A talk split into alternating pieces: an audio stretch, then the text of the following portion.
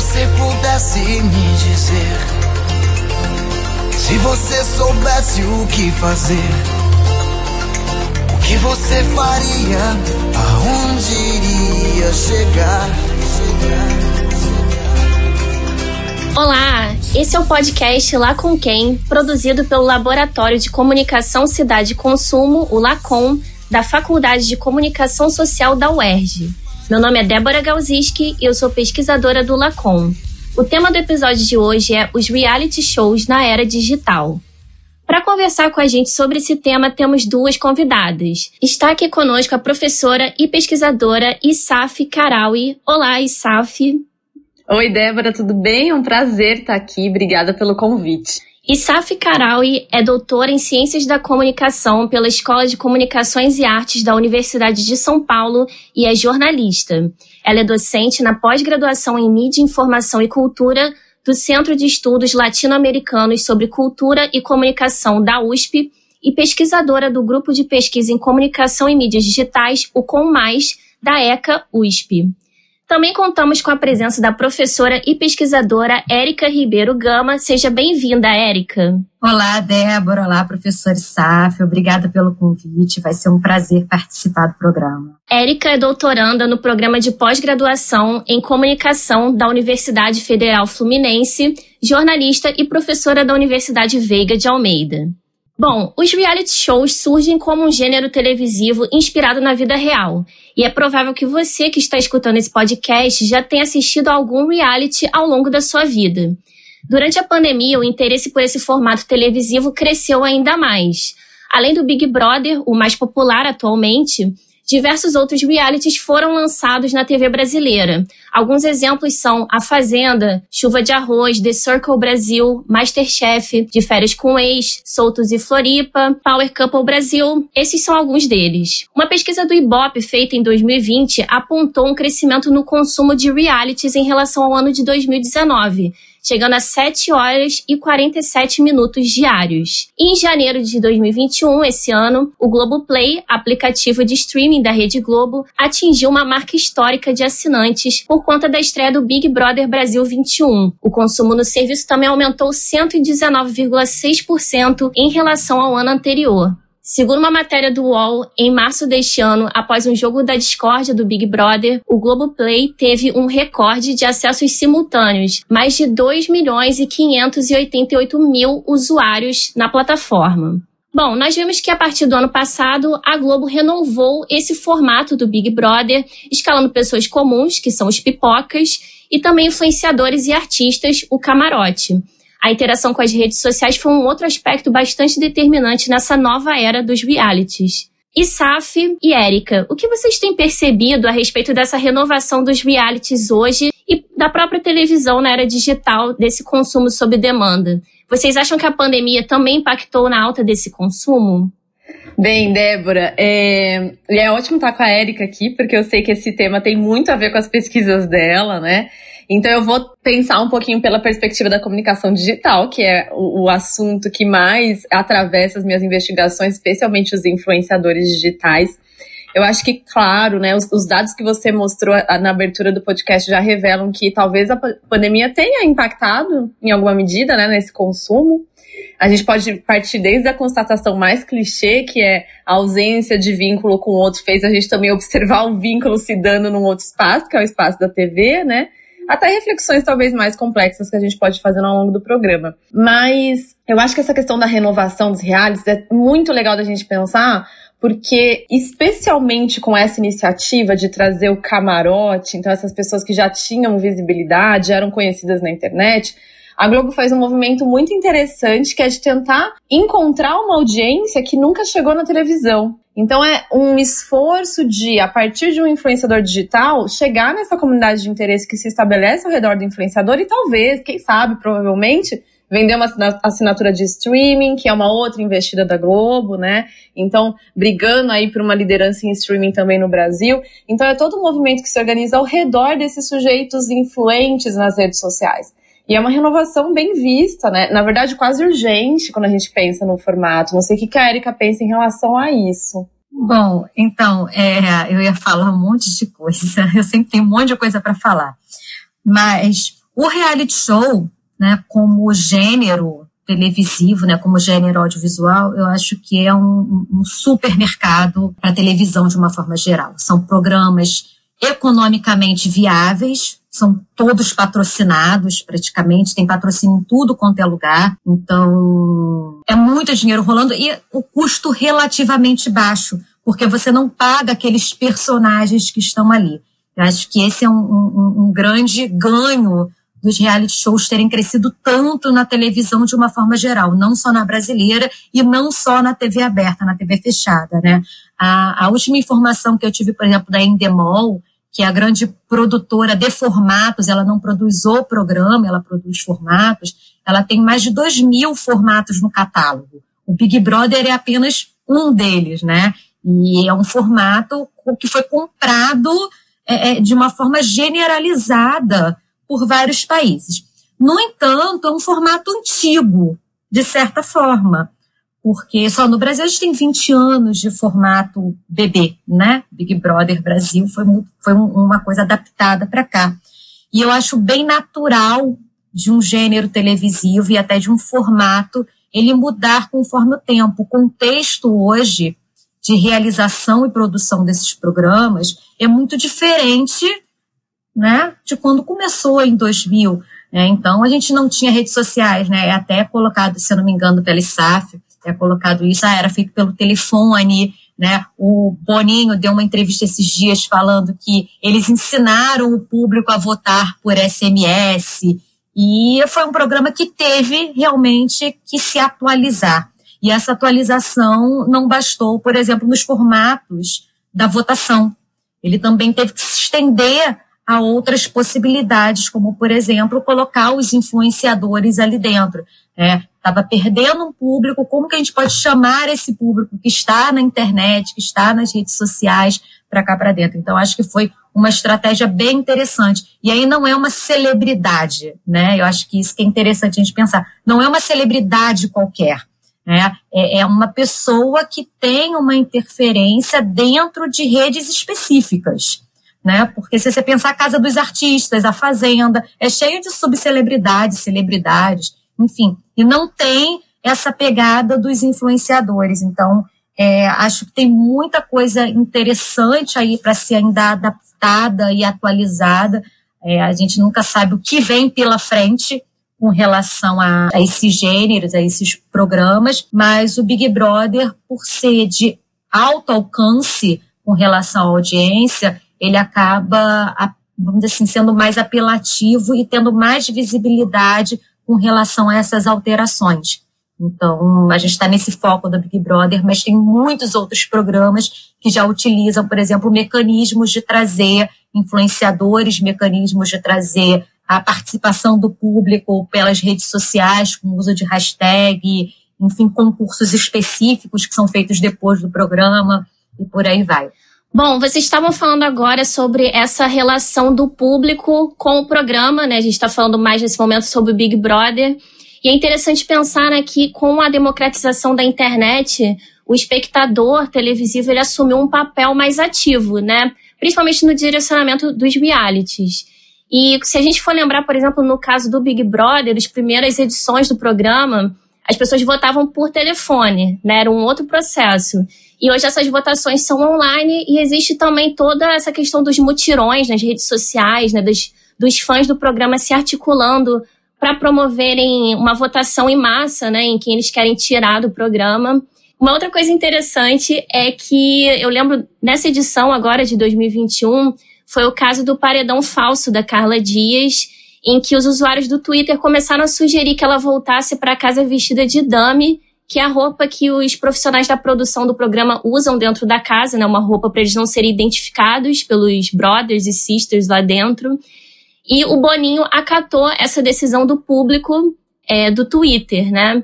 E aí a Carla voltou para casa com essa roupa de dame. E aí eu queria fazer uma outra pergunta para vocês, que é: qual que é o papel do público na manutenção dos realities na sociedade atual? e como os produtores tradicionais de conteúdo estão lidando com essa interação com o público? Eu acho que sem público não tem programa de TV. A gente começa por esse, por esse caso. E acredito que o fato de, de ter agora uma possibilidade de um programa que é feito sem roteiro inicialmente, né? Um programa, vamos dizer assim, sem roteiro, em que você pode alterar os acontecimentos e as ações ao longo desse tempo, faz com que se possa observar essa audiência. E fora observar essa audiência, essa audiência tem um local de voz. Então a gente pode, por exemplo, por meio do Twitter, saber o que essa audiência está pedindo, está querendo. Pode ser que em alguns momentos, como nesse caso específico citado, né, da, da Carla Dias, fosse possível a adequação, né? E aí se adaptou para poder agradar esse público. E eu acho que ainda tem ainda uma, uma hipótese aí que a gente pode levantar, né? O fato do público se ver, né, escutado por esses diretores faz até com que ele se engaje mais. Então, é, é, é, acredito que essa possibilidade da gente escutar o outro, isso eu acho que serve para qualquer programa, não só para o BBB, mas é, usar essa estratégia de inserir nos nossos produtos algo que foi sugerido por essa audiência, essa audiência se sente representada, essa audiência se sente valorizada, né? É algo como assim, olha, a gente falou e ele escutou, vamos tentar de novo? E aí aumenta esse engajamento. Então, acredito que passe por aí. Né? A gente tem que começar a aprender a não é, é, é, limitar os nossos ouvidos a uma equipe ao desenvolver um produto audiovisual. É sim muito necessário hoje escutar essa audiência e repensar os nossos roteiros, ainda mais em um roteiro tão vivo quanto é um reality show como o Big Brother. Esse ponto é muito legal que a Erika trouxe, Débora, porque é, os pesquisadores da comunicação digital, e aí eu vou citar um que eu gosto muito, um, o autor chamado Clay Shirk, que escreveu o livro A Cultura da Participação, ele tem uma passagem muito emblemática em que ele diz assim: a mídia que não nos inclui não será mais tolerada. Porque ele diz que a gente sempre foi ensinado a ser mero consumidor, aqui usando aspas, tá? Então, mero consumidor da mídia, se discutir essa ideia de passividade e atividade, ainda que isso não exista, né? A gente nunca vai ser consumidor passivo, mas a gente não tinha possibilidade de interferir na lógica da mídia. E o digital muda isso, né? Então, quando o Clay Shirk fala sobre a mídia que não nos, nos acolhe nesse sentido, ela não será mais tolerada, tem tudo a ver com o que a Erika pontuou, que é receber é, as menções, as reclamações, as críticas, as intervenções dessa audiência e levar isso para uma lógica do reality show. Até porque essa é a dinâmica que a gente tem hoje com o digital. Sempre se entendeu a mídia como um sistema muito hierarquizado. E o digital transforma isso de uma lógica vertical, de cima para baixo, em que você produz, emite, espera que as pessoas consumam. O digital horizontaliza as dinâmicas, né? Então, a gente participa do programa não só mais votando, mas também emitindo outros tipos de, de opiniões, enfim, ao longo de todo o programa. Não é só no paredão que a audiência entra, ela entra em muitos momentos. Tem um movimento interessante também ao longo das edições do Big Brother, que é a inserção de memes que aparecem nas redes sociais, não só isso, um diálogo do Thiago Leifert, do apresentador, com aquilo que acontece na rede, então sempre retomando essas discussões, porque isso é a dinâmica da cultura da participação, sobre a qual tanto se fala, o Jenkins já falou há anos atrás, mas vai ficando cada vez mais claro e, na verdade, imprescindível, né? Então, acho que, por isso, na pergunta anterior, a gente falou dessa discussão de levar a audiência, retomar uma audiência perdida ou nunca conquistada para a TV, porque é imprescindível. Não dá mais para pensar num formato televisivo sem é, concebê-lo já na sua origem, entender numa coprodução uma participação das audiências muito mais ativa do que aquela que a gente tinha alguns anos atrás. E Saf, isso que você acabou de falar tem muito a ver também com uma narrativa transmídia, né? Porque o programa ele repercute nas redes, nas comunidades de fãs que são essenciais para o programa hoje, principalmente do Big Brother, né, que a gente está falando mais. E eu acho que a própria Rede Globo percebeu essa dinâmica já que ela criou uma série de programas que são derivados do Big Brother, né? E de certa forma trazem também outra audiência para o programa, né? Fica reforçando ali essa comunidade, de certa forma. Então, por exemplo, quando é, o participante do Big Brother sai do programa, ele bate papo, ele vai para o Papo BBB, que também é apresentado por uma ex-BBB, a Ana Clara, No dia seguinte, eles vão no programa da Ana Maria Braga, que tem já um outro tipo de espectador, né? E no domingo vão ao Faustão. Então tem toda uma circulação ali desse participante dentro da emissora. E existe ainda um podcast sobre o reality, né? Que, se não me engano, sai às quartas-feiras na internet.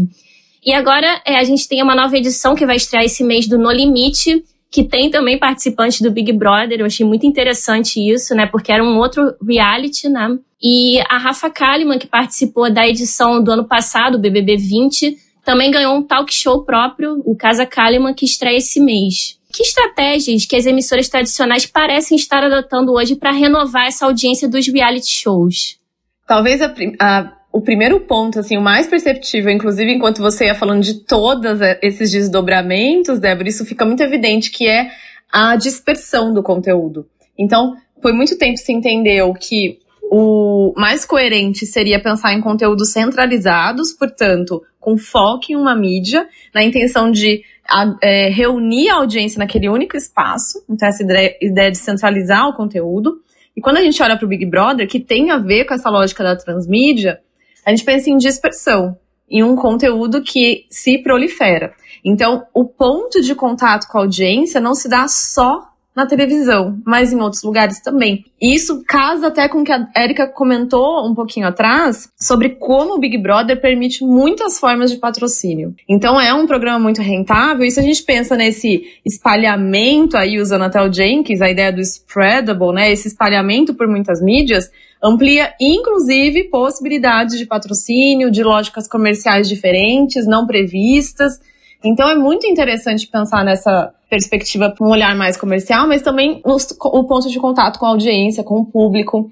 E você também só consegue oferecer tantos desdobramentos quando você tem uma lógica de fã ao redor desse produto midiático que é exatamente o que acontece com o Big Brother. A gente está falando de 2021, mas o próprio Bruno Campanella, que é a grande referência nacional para falar desse assunto, Big Brother, reality show, já estudava essa lógica de fãs há anos atrás, né? Então, no Orkut e anteriormente. Então, a ideia do fã ao redor do programa é, é perfeita para a gente pensar em produção de conteúdo em diferentes plataformas, a ideia de o espectador se mobilizar para acompanhar esse conteúdo, fazer as amarrações entre ele, né? Então, acho que é um terreno muito fértil nesse sentido. Super concordo com a, com a ESAF.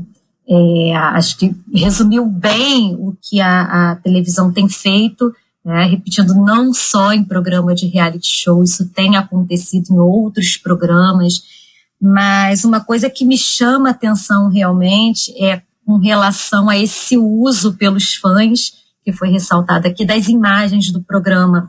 Eu não sei se vocês lembram, algum tempo, eu não sei se foi há duas ou três edições atrás, a Globo estava entrando em uma ideia de vamos proibir essas pessoas de utilizarem as imagens do programa. Até houve uma fofoquinha agora que eles iam fazer isso de novo, não estavam querendo que, por exemplo, os perfis de quem está lá dentro usassem imagens do programa.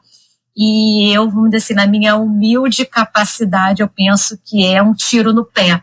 Porque eles se proibirem fazem exatamente o que é o ganho deles, o maior ganho, que é engajar as pessoas, fazerem elas olharem a TV, fotografarem, colocarem o print, é, é, é, enfim, fazerem os memes. Então, a partir do momento que se proíbe o uso dessas imagens, você também afasta essas pessoas. Então, se por um lado eles buscam essa, é, é, esse engajamento para aumentar a audiência, por outro, parece que eles não têm um bloqueio com relação ao uso das imagens dos programas por essas pessoas que estão aí literalmente fazendo campanha e propaganda praticamente gratuita, não só do produto em si, mas até dos anunciantes. Quando eu tiro um print da minha TV, quando eu tiro um frame daquele que aparece a marca e tal, eu também estou disseminando, né, não só o programa, como também a marca.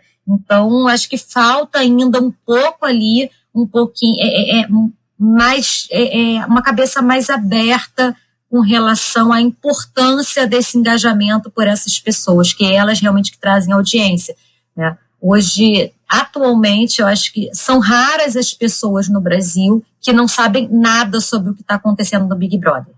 Porque está em tudo quanto é lugar. Então, não é só, ah, desliga a TV. Não basta desligar a TV. Você vai abrir o jornal, tá no jornal, você vai abrir sua rede social, vai pular, de repente, como se fosse uma mágica na sua tela, e por consequência, você acaba vendo o programa para saber quem é a pessoa, quem não é a pessoa, né? Tá zapeando para, opa, e foi aquele, aquilo que eu vi, aquele comentário que aconteceu. Isso realmente, como a, a professora Isaf falou, isso amplifica, né? Isso traz pessoas que não assistiriam aquele tipo de programa para dentro do programa. E aos poucos a gente vai, vamos dizer assim, sendo enredado por esse fenômeno de reality show Big Brother Brasil. Então, acredito que ainda falta um pouquinho, mas é, é, essas estratégias de segunda tela, de cultura de participação, de memes, de, né, dessa interatividade, não tem como fugir para um programa se estabelecer na grade televisiva hoje. Tem que abrir.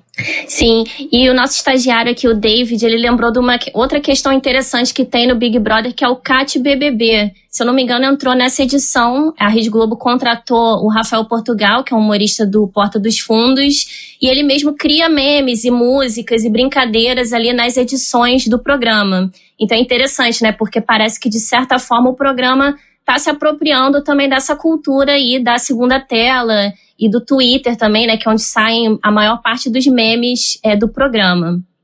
E Saf, no seu artigo Notas Históricas sobre influenciadores digitais e Big Brother Brasil, você aponta que a motivação para pessoas anônimas decidirem participar do programa é a oportunidade delas ingressarem no Star System. E realmente, diversos ex-participantes do programa se tornaram famosos. Alguns exemplos são as atrizes Grazi Massafera, Juliana Alves, a Sabrina Sato, a jornalista Ana Paula Renault, o ator Kaysar, que agora está no No Limite, né? Ele voltou para um outro reality, e o político Jean Willis também que eram todos anônimos antes do BBB. Os ex-BBBs também se tornam relevantes para as marcas, nas redes sociais, principalmente.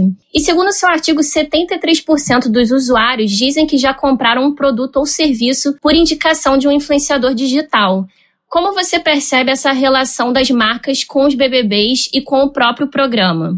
Essa pergunta tem muitos desdobramentos, né? Eu acho que a primeira questão tem a ver com justamente a motivação que aparece na pergunta, né? Então, de um lado, a gente tem o, o o grupo Pipoca entrando por essa motivação de adentrar nesse Star System.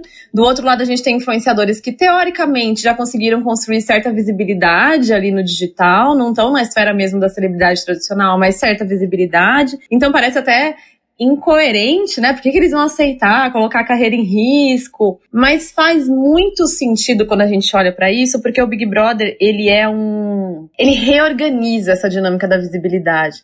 Então, uma discussão que apareceu muito durante o Big Brother 20 foi que ah, é muito injusto você colocar pessoas já relativamente famosas e pessoas anônimas. E a gente viu que quem ganhou a edição foi a Thelma, que era, né, não era do grupo do camarote, era do grupo do pipoca. Porque dentro do programa, essa visibilidade prévia que os influenciadores têm, ela tem um peso, claro, mas ali há outra dinâmica de visibilidade, há outro tipo de exposição, há uma construção de influência que se dá por uma outra lógica.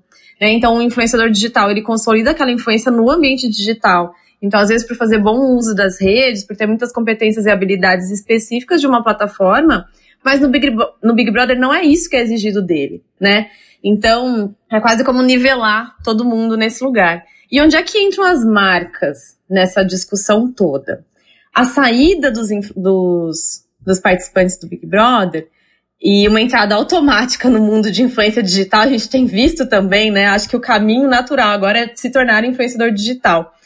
Quando as marcas se associam a esses ex-BBBs e esses influenciadores digitais, tem uma, uma também uma reorganização dos públicos, uma mudança naquele público do influenciador digital que foi muito focado num nicho específico e sai do Big Brother falando com audiências muito diversas. Então a gente olha para Boca Rosa, que entra com um, é, seguidores, enfim, uma comunidade muito interessada em maquiagem, mas sai com uma comunidade mais ampla, com pessoas de grupos diferentes, com interesses diferentes. Então há essa pluralidade no, no, nos seguidores dos influenciadores como resultado do Big Brother. E aí uma associação diferente com marcas. Então, marcas diversas com interesses nesses influenciadores. Não dá pra gente desconsiderar volume também, né? Porque quando a gente fala em influência digital, a primeira coisa que se pensa é em número de seguidores, milhões de seguidores. Então, o volume é importante para as marcas, não dá para negar. Apesar de ser uma métrica é, muito superficial, né? A gente sabe disso, há muito além do que o número de seguidores para se olhar. Mas eu acho que tem várias mudanças interessantes para os influenciadores, né? Resultados muito diferentes que são possíveis a partir dessa, dessa participação. E a relação com as marcas é mais um, um, um plus aí, né? Mais um, um, bônus que eles têm da participação nesse programa. Então, enfim, isso é um pedacinho do que a gente pode pensar. Várias coisas aí que a gente também poderia inferir a partir dessa participação. Eu não tenho muito a acrescentar, não. é, a gente já falou sobre essa questão da, da marca, do financiamento.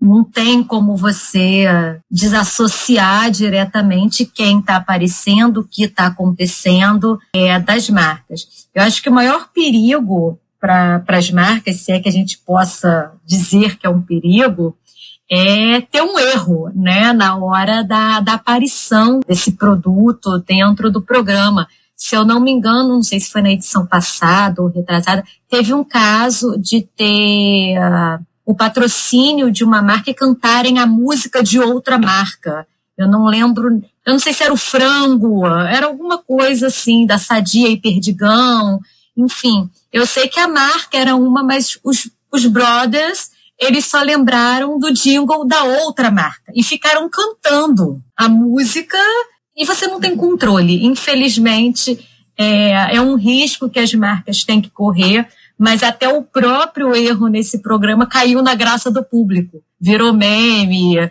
e por aí vai. Então, eu acho que é uma relação com o programa, com quem está aparecendo e que as grandes marcas não têm, vamos dizer assim, não tem muito como fugir, né? Precisa dessa visibilidade. A ideia da, do marketing, né? Não é só venda, é ser lembrada, é ser vista, é estar, né, no burburinho. Eu não sou muito a favor da máxima falem mal, mas falem de mim. Mas nesses casos acaba acontecendo. Você não tem muito como uh, como falar. E aí eu lembrei do caso da Juliette, que vazou um áudio do Boninho. Né? Você é participante, você não é maquiadora, mas seria um, um super, uma super propaganda para Avon ter a Juliette maquiando as pessoas lá dentro. Ainda mais se a gente pensar que a Juliette virou um dos ícones desse Big Brother. Né? Ela está aí com milhões de seguidores que surgiram durante esse período. Então, tem que ter uma flexibilidade. Eu acho que uma palavra boa para as marcas e para o Big Brother e para essa relação é flexibilidade. Eu lembrei de uma coisa que eu acho que é legal a gente pensar também. Um caso muito emblemático do Big Brother 20 foi a entrada da Boca Rosa, da Bianca Andrade, que tinha uma linha de produtos de, beleza, de maquiagem, né? E vejam só, é, é, a cota de patrocínio no Big Brother é milionária. Então, para você estar lá, então para você ser o shampoo que os brothers usam todos os dias, a, a comida que eles comem, enfim, tudo ali você pode inserir produtos em muitos momentos. Então, que programa te permite, no momento do banho, inserir uma publicidade? No almoço, na hora de dormir, enfim, em todos os momentos. E a Bianca, a, com a marca dela Boca Rosa, ela não investiu essa cota de patrocínio, mas ela estava lá, com a maquiagem dela. Né? Então ela chorava e o rímel não manchava. Ela estava ali levando essa discussão do produto e a gente pode olhar até para uma perspectiva dos influenciadores que têm um produto como o Big Brother é interessante, porque eles podem colocar em evidência dois produtos distintos, né? Então o próprio sujeito o próprio eu, né? O eu como mercadoria, o sujeito como mercadoria, que é o influenciador digital. Mas se eles têm algo além, então um produto físico de fato, há ainda essa chance, né? Então é muito legal pensar nisso também, como outras possibilidades para os influenciadores dentro da casa. Com certeza. E uma coisa que eu tenho reparado, eu não me lembro tão bem das primeiras edições do programa, mas eu acho que nas edições mais recentes isso ficou mais explícito que é a questão das marcas aparecerem, por exemplo, patrocinando provas do programa. E aí você fica acompanhando, às vezes, uma prova de resistência e olhando o logo daquela marca por horas e horas, né? Olha só que reforço da marca, né? É, a gente teve nessa edição, né, o PicPay, que toda hora aparece que é, os brothers lá compram, fazem as compras no aplicativo, ainda ensinam como usa também dentro do programa, né? Então, é muito curioso isso, né? E uma coisa que eu tenho reparado também, eu tenho acompanhado alguns deles quando saem do programa é, nas redes sociais. E, por exemplo, a Carla Dias, ela continua usando as roupas da C&A e postando nos stories, né? Então, eu acredito que a marca tenha feito um contrato com ela pós-programa também, né? Isso é muito interessante. E os estagiários Eduardo e David estão falando aqui no chat é, durante a gravação desse programa que durante os intervalos também do programa também aparecem as marcas. A Avon, por exemplo, né, que toda hora aparece ali. É, e eles contrataram também o Lucas, né, que saiu nas primeiras semanas do programa, já é, logo em seguida, né, para gravar as propagandas com eles, né, a, a publicidade. E é, a gente, outra coisa também interessante nessa questão da publicidade aí, é, nos intervalos do programa é que outros é, ex-BBBs também foram contratados. Né? A gente vê o Babu e o Kaysar, por exemplo, anunciando uma marca de sabão em pó antes do início do programa. Então tem toda essa rede aí da publicidade, né? Muito interessante a gente pensar nessa narrativa que é construída né, em torno do programa. E aí a gente estava comentando brevemente sobre a questão da Juliette, né? Que é um caso bem curioso nessa edição do programa. Bom, como a gente já falou, teve a escalação de famosos e anônimos, né, desde o ano passado que o programa começou a pensar nessa dinâmica. Só que um caso que chamou atenção nessa edição foi o da participante pipoca anônima, né, a Juliette Freire, que teve um crescimento gigantesco nas redes sociais. Até o momento ela tem mais de 20 milhões de seguidores no Instagram e a, nesse momento ela já tem diversos contratos publicitários fechados com marcas fora do programa, né, mesmo antes do término do BBB. E eu queria perguntar o que, que explica esse fenômeno Juliette e qual é o papel dos administradores das redes sociais desses BBBs. É, primeiro que eu acho que as pessoas elas estão precisando de ídolos, né? De pessoas que as representem. Eu, eu acredito que a Juliette ela vem dentro dessa lógica de ter alguém ali que seja como a gente. Eu acho que o reality show ele tem muito desse dessa estrutura, dessa estratégia, né? Eu me ver dentro do programa. E no caso da, dessa, desse, dessa, dessa relação né, entre quem está lá dentro e o, o, os BBBs, né, o, os perfis, ela é muito nova, de certa forma. É, como eu estava falando lá no início, é um contexto que foi surgindo e sendo explorado por essas pessoas. É, é, os administradores, a gente vai acompanhando alguns deles, como o do Gil, da Juliette, começou com um amigo, ah, fica aí por conta. Né? Eu acho que nem mesmo eles esperavam tanta gente e tiveram que se profissionalizar. Né? Não tem muito para onde correr. É alguém que tem que conhecer a linguagem, que tenha que é, é, é, é conseguir apagar os incêndios, como aconteceu com a Carol Conca, né? Que só incêndio que aconteceu com Projota, enfim, com o Lucas, né, que a gente acabou de, de comentar, o Lucas, então, a assessoria abandonou ele, ou seja, um profissional que está ali para ajudar e acaba abandonando né, o assessorado.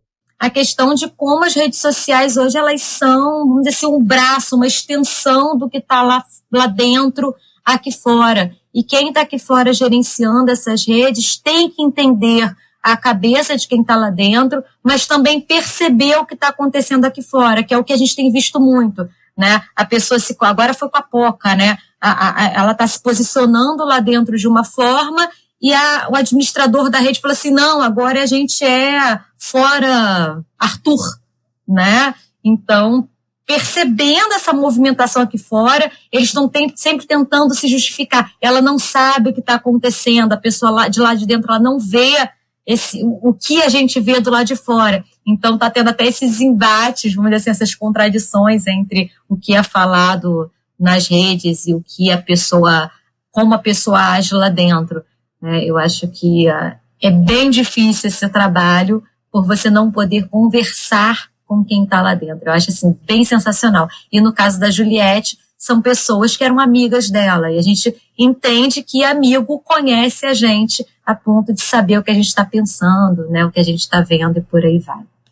Eu adorei que a Erika falou em, em, identificação, que a Juliette é, ocupa esse lugar de uma heroína com, com, com quem as pessoas se identificam, né? E é legal olhar por essa perspectiva, porque um dos pontos de associação com os influenciadores no digital é via identificação. Então, os influenciadores eles se consolidam como sujeitos que ocupam lugar de prestígio e distinção na rede, justamente porque eles acumulam algumas expertises, competências que são parecidas com aquelas que os seus seguidores têm, mas por alguma razão eles são quase eleitos como representante daquele grupo.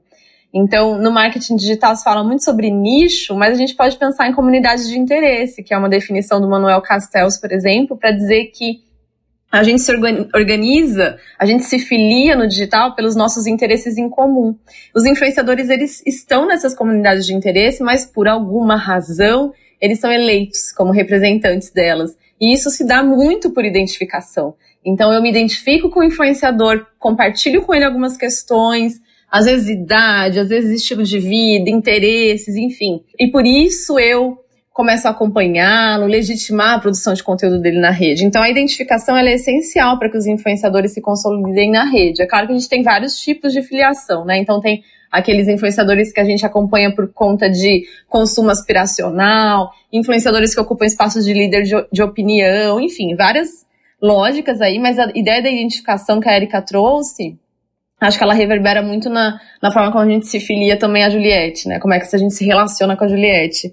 E, e além disso, o trabalho dos administradores, a gente tem que realmente é, ressaltar, assim, desde a última edição, o papel dos, dos, administradores das redes tem ficado muito evidente e é algo que também foi é, emprestado para o Big Brother por conta dos influenciadores digitais, que já trabalham com os ADMs há muitos anos, por conta do volume de mensagem que recebem, a, a produção de conteúdo frenética.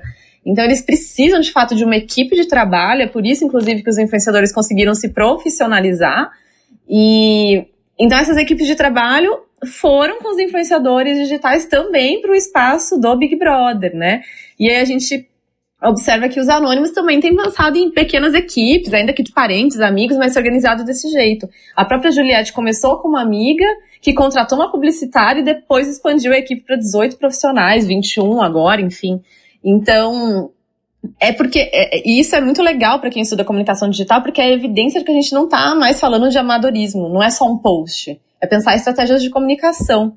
E, e, pensar estratégias de comunicação com um fim específico, que é ganhar o programa, que é conseguir se filiar a marcas lá no futuro. Então, é muito legal esse movimento. Os administradores também têm lançado mão de estratégias de humanização da Juliette, retomando vídeos, stories, postagens dela antes do confinamento no Big Brother. Então, usando aí várias estratégias que têm a ver com identificação, evidenciando a questão regional da Juliette. Então, as, é, o Nordeste como um símbolo no espaço de comunicação digital, de novo enfatizando essa ideia de comunidade de interesse. Se a gente se reúne no digital pelos nossos interesses, eles podem ter a ver com a nossa, com, nós, com a nossa região, enfim. Então é muito legal esse exercício, esse trabalho dos administradores da Juliette. Acho que eles ensinam muito para administradores de outros segmentos de mercado, não só influenciadores, não só pessoa física, mas até marcas, né? Uma outra coisa que a gente falou no comecinho da nossa conversa hoje, que é a participação das audiências dos seguidores. Então, o perfil da Juliette é um perfil que incentiva produção, coprodução. Então, é um perfil que compartilha ilustrações da Juliette, paródias com a Juliette, montagens com a Juliette, músicas, até jogos já fizeram para Juliette. Então é um, um, perfil que incentiva a produção conjunta. Então a, a cultura da participação ali tá assim é, em chamas, né? Enfim, é, é legal. Acho que é um caso legal para observar e fiquemos de olho, né? Com certeza. E agora vamos falar um pouquinho sobre outros tipos de reality. Érica, na sua dissertação você analisou o programa Chuva de Arroz da GNT estudando os processos de construção e desconstrução da instituição do casamento. No seu trabalho, você fala sobre a transformação do ritual de casamento em um produto midiático, um reality show, né, nesse caso. O que você percebeu estudando esse programa? Eu sempre fui apaixonada por reality show. Há muitos anos, antes mesmo de eu começar a estudar reality show, eu era viciada no tal do Quartas de Beleza, do Discovery Home and Health. Um grande produtor de realities dos mais diversos assuntos. E sempre curti esse tipo de reality que falam sobre um pedaço da vida das pessoas, algum ponto específico. E uh, não necessariamente desse confinamento, que eles exigem um acompanhamento. Então, eu gostava do Esquadrão da Moda, tinha. Os de comida também eram muito legais. E eu acabei me pegando naqueles Noiva Neurótica, O Vestido Ideal, e tal. E foi quando eu comecei a me interessar um pouco por essa relação entre algo tão arraigado na sociedade que é o casamento com o reality show. É, o primeiro que eu estudei era um reality de competição que era da TV Record e uh, se chamava Casamento na Real. E os casais eles competiam pelo casamento dos sonhos. Se eles ganhassem, o casamento era realizado pela equipe no prazo de sete dias. É, e foi aí que começou esse meu olhar sobre a relação de mídia com casamento. E eu fiquei pensando, como que esses casamentos vão parar na televisão, né? E acabei voltando meu olhar para o Chuva de Arroz, que não era uma competição, não pedia para as noivas fazerem nada ou para os casais fazerem nada, simplesmente parecia um vídeo de casamento. Só que era um programa de TV. É, então, a, a, a minha ideia foi assim: como que eles transformaram uma cerimônia de casamento, uma festa de casamento, né, essa celebração, em um programa de TV de 20 minutos, porque eram dois né, casamentos por programa. Então tinha meia hora, 40 minutos. Como que isso acontece? É, e aí eu fiz, vamos dizer assim, uma, uma ligação entre o que ocorre num casamento com o desenvolvimento desse roteiro e percebi que nesse momento, né, era uma percepção nova para mim, que hoje já vejo como uma percepção velha, né, pela, pelo olhar de outras pessoas, mas o casamento ele dá um roteiro, ele, ele já se constrói assim, é, e aí atualmente, só para dar esse, esse a mais aí, eu estudo os vídeos de casamento pessoais. Né, então, meu olhar saiu do reality show para uma coisa pessoal. E algo pessoal que as pessoas hoje estão colocando na internet, né? A, a, a novidade né, máxima da pandemia foi a transmissão de lives de casamento. Eu não sei se vocês já assistiram alguma, mas como eles não podem mais reunir as pessoas no local, eles agendam uma live no dia da cerimônia e tem essa transmissão ao vivo acontecendo para qualquer pessoa ver. Eu acho que, e aí eu volto para a ideia do reality show. Eu posso assistir hoje um casamento de pessoas que eu nem conheço, né? Ver a cerimônia completa. E aí eu acho que é a máxima da espetacularização de um casamento comum. Mas se você entrar na sexta ou no, no sábado e procurar no YouTube casamento ao vivo, transmissão de casamento, você já encontra uma dezena de casamentos que já foram transmitidos estão ali e casamentos que vão ser realizados, né? O tal do Save the Date, que era para os convidados salvarem a data para participar do casamento, hoje é para você salvar a data para assistir a live. Né? E o chat bomba, as pessoas conversam horrores durante a cerimônia. Então, se mediatizou esse, esses casamentos, assim, eu acho que nesse momento ao máximo. E no caso do Chuva de Arroz, eu acho que ele veio para mostrar para as pessoas uma nova, um novo formato de vídeos de casamento. A gente tem na nossa, na nossa memória afetiva os vídeos de casamento de uma hora e meia, duas horas, aquela coisa chata e por aí vai. E esse programa, ele, ele publicizou uma forma de se fazer os vídeos de casamento que já estavam sendo feitas.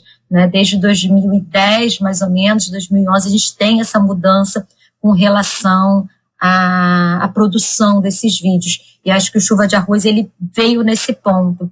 Né? Até conversei com o Rodrigo Ponichi, que é o diretor do programa, e ele fala exatamente isso, que ele odiava os filmes de casamento, ele foi no casamento de um amigo e propôs fazer o programa. Ele já tinha uma produtora de programas de TV e resolveu aliar o conhecimento dele de produção de audiovisual à gravação desse, desse casamento.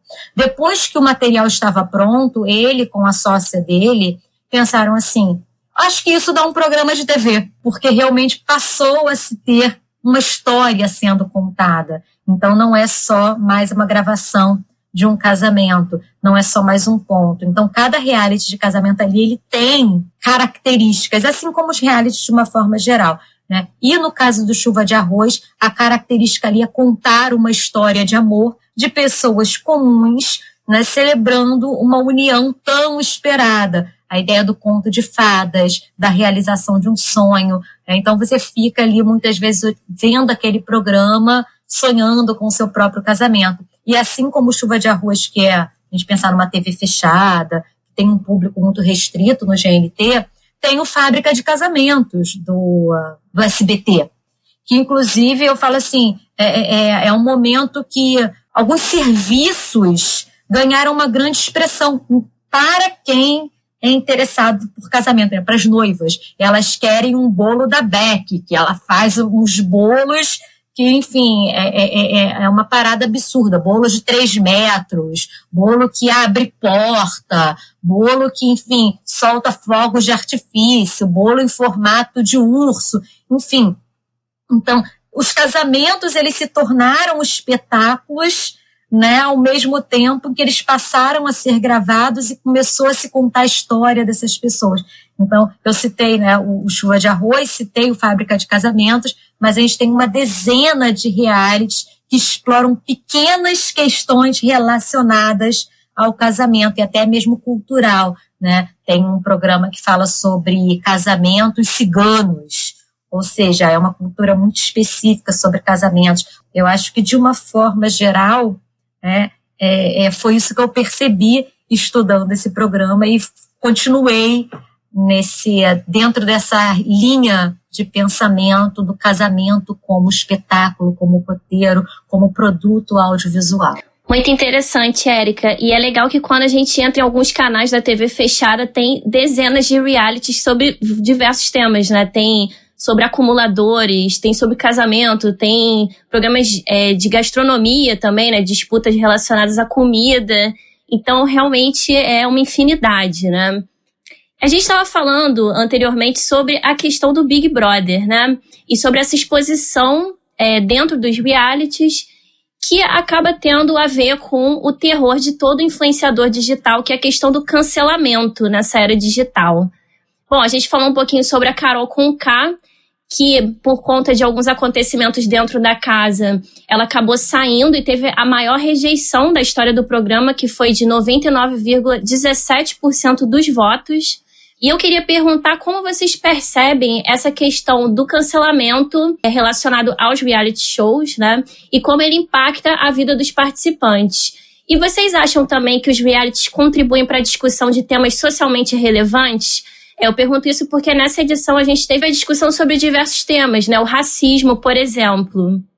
É muito curioso, né, Débora, porque nessa edição uma das, das atividades lá do jogo da discórdia feita no ao vivo foi justamente sobre cancelamento. Quem era o cancelador no programa, né, na edição, então levando essa reflexão.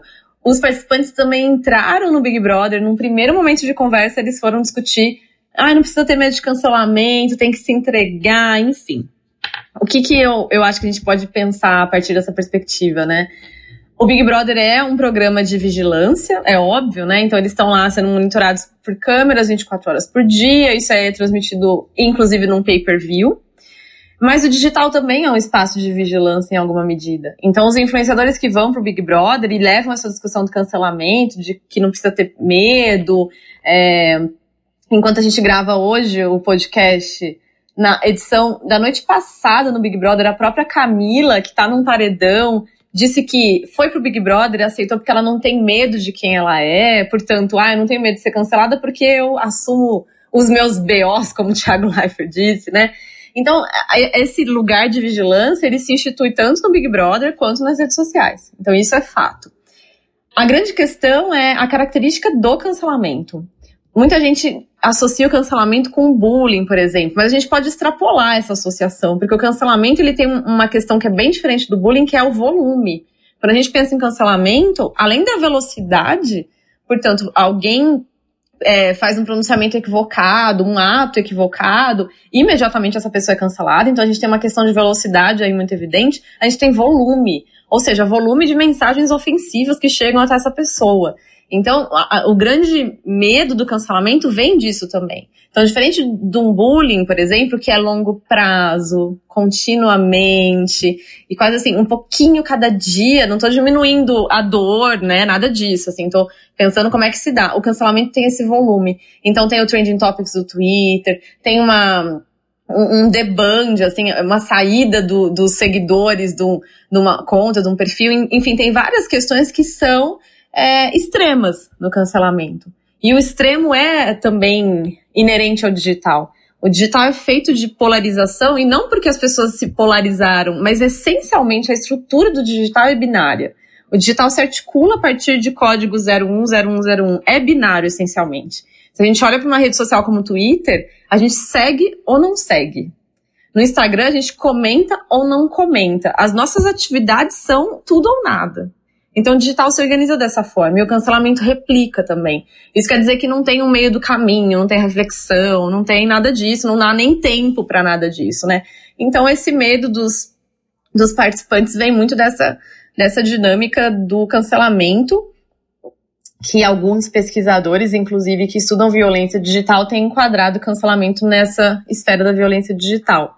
Eu tenho muitas críticas em relação a isso, eu acho que a mídia está muito mais preocupada com cancelamento do que de fato. É, não sei se as consequências do cancelamento, claro, né? Há cancelamentos que têm consequências horríveis, mas há cancelamentos que são até interessantes para alguns influenciadores, porque trazem visibilidade, permitem chegar em públicos que eles não chegariam de outra forma e que se associam aos, àquilo que ele fez de equivocado ou de considerado de mau caráter. Então, às vezes, o influenciador é cancelado e alguém que olha para aquilo e fala: Nossa, gostei dessa frase totalmente equivocada, vou acompanhar essa pessoa. Então a gente tem que sempre olhar para além do binarismo, né? Então, para além do pode, não pode, temos que cancelar ou não cancelar o cancelamento. E nessa discussão de, de para além do binarismo, acho que o que você trouxe na pergunta é sensacional, porque o cancelamento, de fato, ele coloca em circulação pautas fundamentais. E o Big Brother amplia essas pautas, o que é muito legal, né? Então o cancelamento ele também se restringe em alguma medida às esferas do digital, mas quando o cancelamento deriva do Big Brother, não há como não ampliar essa discussão. Então quando a gente vê situações de cancelamento é, no, no Big Brother, é muito provável que aquilo vai virar uma manchete de um jornal, que aquilo vai passar no Fantástico no domingo, né? Pensando em, até em transmídia em alguma medida. Então, são discussões fundamentais que reverberam no programa. Eu também gosto de pensar uma, um, um ponto muito delicado do cancelamento, que a gente não pode definir tudo como cancelamento. Porque quando a gente pensa, por exemplo, em injúria racial, a gente não está falando de cancelamento, né? A gente está falando de crime. Então, e, e, essa política de resolver tudo no digital, com a, né, a política da justiça com as próprias mãos, é o que também nos coloca nesse, nesse momento tão complexo das redes, que é uma, é, é quase que uma falta de movimento para mudança, né? Então a gente fica ali muito na esfera da visibilidade, daquela discussão digital, não consegue avançar muito. Então acho que seria muito legal se a gente começasse a redefinir o que é cancelamento, né? Então assim, uma injúria racial não é cancelamento, discurso de ódio não é cancelamento, é, intolerância religiosa também não, né? A gente está falando de crime, a gente está falando de outra coisa. E o digital não é terra sem lei, né? Enfim, então acho que até quando isso está na TV, muda um pouco o tom, o tom né? Então a gente viu no, no Big Brother a entrada do Ministério Público para entender o que estava acontecendo. Então a gente começa a observar e pensar, hum, não é só uma briga da internet, né? Então, enfim, acho bem interessante pensar nessas questões todas a partir do Big Brother.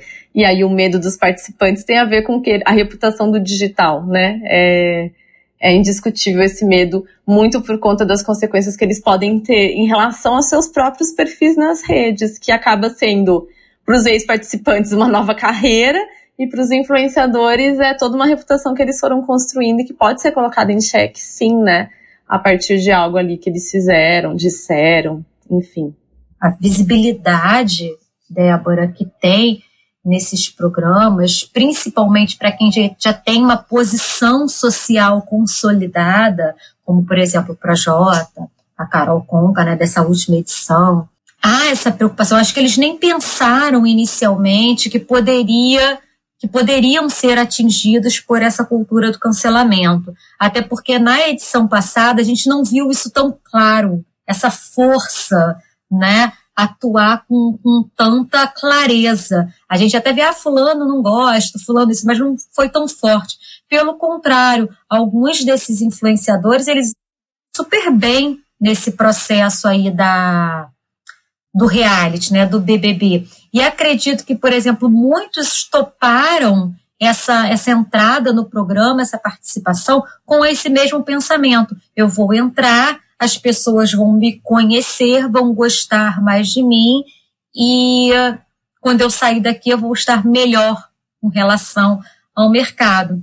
No entanto, o comportamento de alguns acabou não sendo aceito pelos telespectadores, pelas pessoas que assistiam. Concordo e concordo muito com essa parte que você disse que injúria racial, e a gente pode estender, né, LGBTfobia, xenofobia, isso não é cancelamento, são crimes, né? Então a gente tem que saber diferenciar isso. E é, é, muito complicado, né? Às vezes me coloco assim no lugar até de quem tá errado dentro do, do, Big Brother, porque imagina só, você numa casa que tem muita pressão ali dentro, tem restrição de comida também, né, para alguns grupos. É, imagina só você falar uma besteira assim, aí hum, na hora mesmo você percebe, mas já era, né? Porque o digital já vai repercutir aquilo.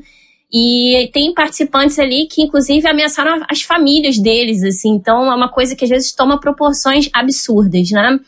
E tem uma pesquisa bem recente de uma agência de pesquisa chamada Mutato, que eles identificaram as principais causas do cancelamento.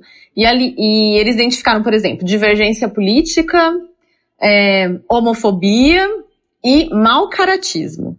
Aí é muito curioso pensar o que, que é mau caratismo, né? Assim, que régua é essa que define o mau caratismo? A participação no Big Brother e ficar pensando sobre o que, que vai ser considerado que eu fiz aqui não tão legal. Aí eu não tô nem falando mais de crime nem nada disso, né? Mas às vezes a pessoa tá ali vivendo o jogo e ela, ela rompe, às vezes, um, um, um um pacto meio tácito que ela estabeleceu com as audiências. Acho que a Marcela do Big Brother 20 foi um exemplo muito interessante. Ela vinha com uma, um discurso sobre feminismo, sobre empoderamento das mulheres. De repente ela se relaciona com com o Daniel e as pessoas entendem, poxa, não faz sentido. Mas veja, é um pacto tácito que a audiência firmou com a Marcela. E por isso ela foi cancelada. Então, assim, foi um pacto estabelecido ali e que ele se rompeu. Então, às vezes, o cancelamento vem disso, que acho que poderia entrar nesse arcabouço de mau caratismo. E aí é muito curioso a gente pensar nessa dinâmica, porque é uma dinâmica muito da audiência, dessa relação de identificação, de projeção que a gente faz, né? A gente projeta as nossas questões no outro, e quando ele falha, a gente questiona, ah, mas não foi tão perfeito quanto a gente esperava, quanto a gente projetou, né? Então também tem isso, e aí essa dinâmica vai também construindo ali nos participantes um, um, um, uma tentativa de resguardo e esse resguardo de si impossibilita a, a evidência da autenticidade, né? É a discussão que eu fa faço até no artigo que, eu, que você mencionou na nossa conversa de hoje. Essa autenticidade, a gente quer ver o mais autêntico então, quando os influenciadores entram no programa e ficam se resguardando, acho que a gente perde um pouco, que é essa, esse desvelamento da autenticidade, que é o que a gente busca num, num reality show. Então, essa pressão que eles vivem, a, é, ficar sem comer, prova de resistência, tudo isso tem um objetivo final, que é deixar, é, fazer com que eles revelem o que há de mais autêntico neles, como se isso existisse, né? Mas é uma discussão dessa autenticidade extrema revelada. Então, o cancelamento também impossibilita esse chegar nesse lugar, né? E aí chega aquela discussão de, ah, ele não se entregou no jogo, não foi real. Tudo isso vai se desdobrando e eu acho que esses últimos, esse último Big Brother tem muito disso, por conta dessa vigilância, essa autovigilância aí nesse sentido.